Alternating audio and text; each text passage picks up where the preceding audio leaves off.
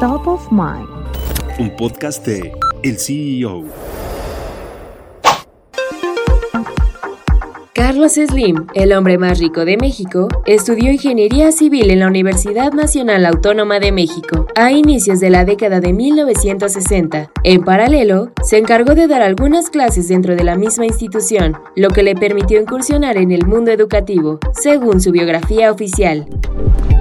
Fue profesor de álgebra y de programación lineal en la Facultad de Ingeniería. Tras graduarse de la universidad, forjó su fortuna. Slim se graduó de la UNAM en 1963 con una tesis titulada Aplicaciones de programación lineal a algunos problemas de ingeniería civil. Tras ello, consolidó sus primeros pasos en los negocios. En 1965, fundó su propia compañía constructora, que terminaría por consolidarse como Inmobiliaria Carso, que daría pie al imperio que forjó con empresas como Inbursa y América Móvil, por mencionar algunas.